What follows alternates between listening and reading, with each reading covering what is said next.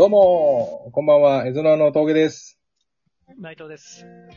この番組は、北海道で視野を広げる人とつながるをテーマに活動する有志のコミュニティ、エゾノワの活動の一つとして、ゲストと一緒に毎回特定のテーマについて、真面目に楽しくおしゃべりする番組です。はい、ありがとうございます。前回私お休みさせていただきまして、はい今回あよろしくお願いします。お願いします。はい、本日もウェブメディアなどから興味深い記事を見つけて解説していく回となっています。それでは、今回のゲストは大塚祐樹さんです。よろしくお願いします。お願いします。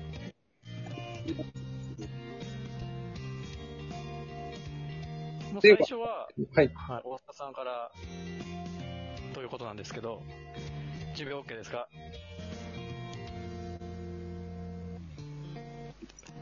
はい、お願いします。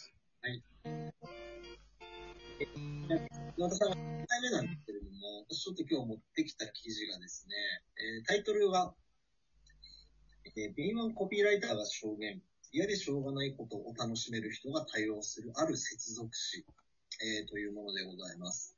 あのーま、これまでの記事、他の方も含めてだと、ちょっと学術的なものだったりとか、テクノロジーだとかいろんなものが、ね、多かったかなと思うんですけれども、結構精神論の、えーものを持ってきました。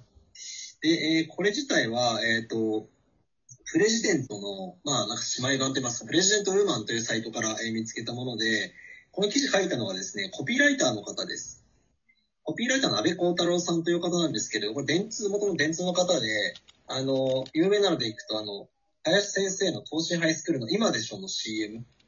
あれを、まあ、作ったというか、あれに携わったコピーライターの人が、まあ、書いた、えー記事でございます。で、内容としては、どうしても生きてると、まあ、不安とか心配事って出てきますよね、と。で、それを、まあ、言い換えることで楽しみましょうという、まあ、いかにも、電通さんのコピーライターっぽいまあ内容かなと思っています。で、じゃあ、内容としては一応2つありまして、1つは現状を前向きに言い換えて解釈する。で、そのために必要なキーワードは、えーだからこそというものです。で、もう一つは、未来を、まあ、その前向きに想像して解釈すると。そこで大事なキーワードが、きっとこの先はというのが挙げられています。えー、まあ、一つずつちょっとね、お話をしますと、一個目の、えー現状を前向きに言い換える、まあ、だからこそというキーワードなんですけれども、えっ、と、これ例として挙げられてたのがですね、あの、原田マハさんの詩集で独立記念日っていうのがあるんですけれども、例えば、恋人と別れるっていう、まあ、悲しい出来事があっても、えー恋人と別れる。でもそれって、まあ、言い換えるとそれぞれが独り身になる。これソロ活動だと。あと独立記念日だね。みたいな連想ゲームで、まあ、前向きに解釈しているっていうその詩なんですけれど、まあ、例として挙げられてたのが、今このトルコにこのコロナ禍で、例えば就活生の方がね、オンライン就活。だからこそ、交通費0円、今ちょっと自分のキャリア停滞してるなって思った人がいても、キャリアが停滞している。だからこそ、それで飛ぶためのしゃがんでる時間だよね、とか。ちょっと在宅勤務続いて今ちょっと太ってしまった、肥えてしまった。だからこそ、全部包容力になります。みたいな、若干こじつけもあるんですけれど、これだからこそっていうのをつけることで、まあ前向きに考えていこうね、みたいなのが1個目のお話でした。まあそれと近いものなんですけれど、2つ目の未来も前向きに想像していきましょうっていうのがキーワードは、えっ、と、きっとこの先はっていうものですね。えーこれはまあ現状ではなくて未来を考えましょうって言ったときに、例えばさっきの恋人と別れるっていうのがあっても、でも独り身になって、そうしたらその先にはきっとこの先は新しい出会いの機会が生まれるよねっていうふうに考えていこう。まあ、これも例としてあったのが、まあ、今週の仕事量えげつない。でもきっとこの先は金曜日よりのビールは死ぬほどうまいとか、原稿の締め切りを抱えすぎて辛い。でもきっとこの先はたくさんのゴールテープが待っているとか。まあ、そんな風に、まあ、キーワード、接続詞をつけることで、なんか無理やりにでもポジティブにしていこうという記事でございました。まあ、なので、これはこれ以上でもこれ以下でもないものなんですけれども、まあ、なんか多分皆さん自分なりにそう、なんでしょうね、その前向きに考える術というか、を、また上さんもなんか、てるさん持ってるのかなと思って、ちょっとそんなのも聞いてみたいなと思ってあげた記事でございます。はい。ありがとうございます。この、あれですね、コピーライターの力をなんか感じる記事ですよね。こんなに前向きに内容を捉えれるんだなっていうのが羅列されてるのを初めて聞いたんで、なんか、すごい職業だなって今改めて感じたところですね。言葉だけですからね、これ全部ね。結局は。前向きに捉える言葉とかって、てるさんはどうですか？言葉ですか？うーん、なんとかなるんじゃない？わかんないですけど、あんまり私、精神的に気にしないタイプなんで、ネガティブなことって、残らない、寝たら忘れちゃうみたいな。うんうん。だから、この感じはよくわかりますっていうか、あの、なんていうんですか、キーワードを言われると、あ、なるほど、そういうロジックなんだねっていうのがわかるんですけど、あの、基本的に、ナチュラルに、こう考えていけるタイプかもしれないです。どっちかというと。ああ。自然とそうなってるんですね。そうですね。なん、なんていうか、あんまりなんかその、自分の中でこう闇を深めていかないというか、この感じが感覚的にわかるっていうか、だから逆に自分でそのコピーライターさんみたいに言葉を作るっていうセンスはないんですけど、人に対してそういうことは言えないけど、自分の中ではうん。できちゃうタイプですね。なるほど。感覚としてできてし、できちゃ、できてるっていうところなんですね。うーん、のような気がします。うーん、なるほど。トゲさんあります？こういうなんか自分なりの、まあ、接続詞じゃないけど、辛い時こう考えるみたいな。あのー、まあ、やってるぎょそうなんだよなやってる業務とかですっごいいっぱい課題が見えてきたら、うん伸びしろだなってよく思ってますね。まあ、本田圭佑じゃないけど、そう。すごいね。あ、伸びしろだなと思って。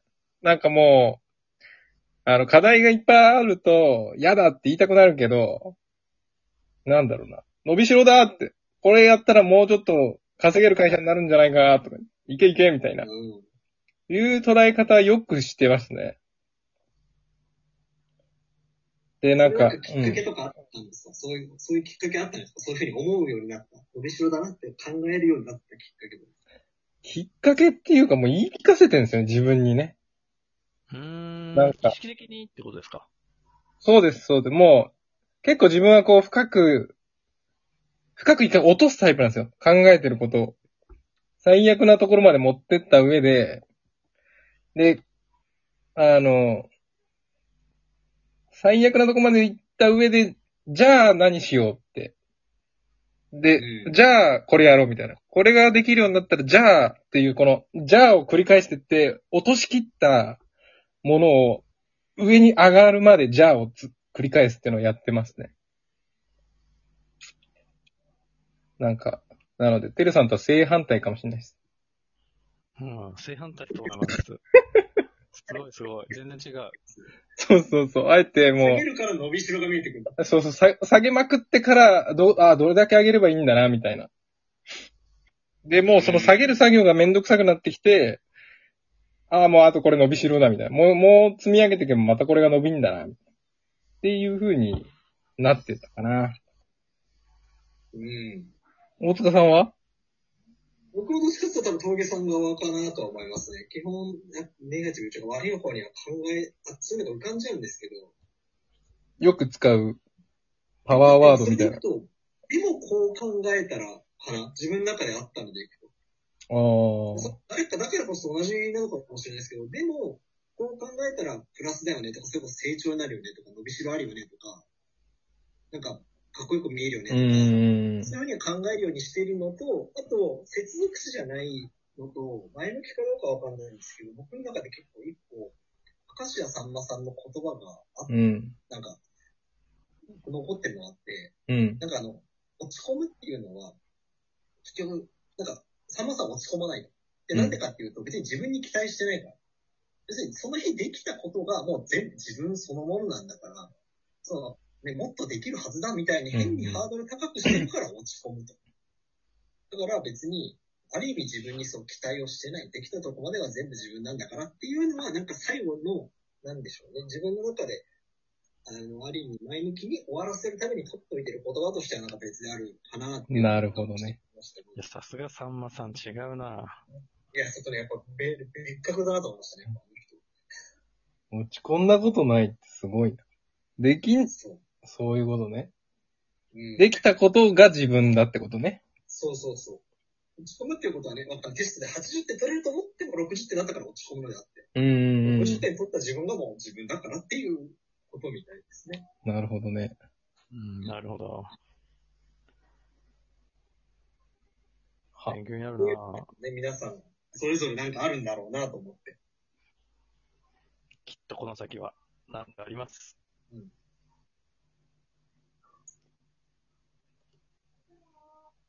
はい。というわけで、これで11分。じゃあ次のおー解説記事に進みましょうか。はい。じゃあまた、きっとこの先は面白くなりますね。この先面白い。もう一回言った。いや、面白いネタでしたよ。いや、最後あと1分しかないけど何喋ろうと思って、止めれなかったっていう。